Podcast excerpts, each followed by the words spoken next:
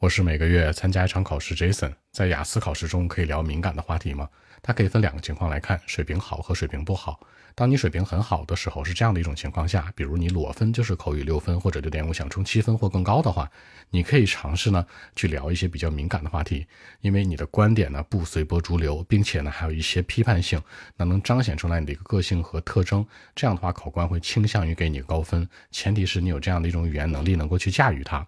第二呢，就是考官呢更喜欢这样的一种考生的一个状态，因为呢他听了太多的循规蹈矩的答案，而且有很多答案都是随波逐流或者背诵的，所以说一定要注意。那很多人会担心说会不会我的这个回答或者聊一些敏感东西会被泄露出去？其实不会，因为整个雅思考试呢是有一个保密协议的，所以说呢不会泄露你的答案，而且考试的录音呢，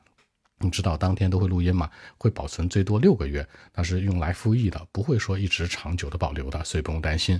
那另外一个情况就是你水平不好，Jason 的建议是慎用，因为水平不好的话，再聊一些敏感的东西呢，很有可能会有一些深挖或者很多很多继续讨论的内容，你的词汇量、语法是否能够 hold 住它，能否跟得上，这是一个很大的疑惑。不要为了彰显个性或者展现你的批判性思维，把基础的东西丢掉了，比如流畅度啊、聊天的语法呀、词汇啊。所以说呢，在考试当中是可以去聊敏感话题，但要看情况，那看你自己属于哪一种，去认知就可以了。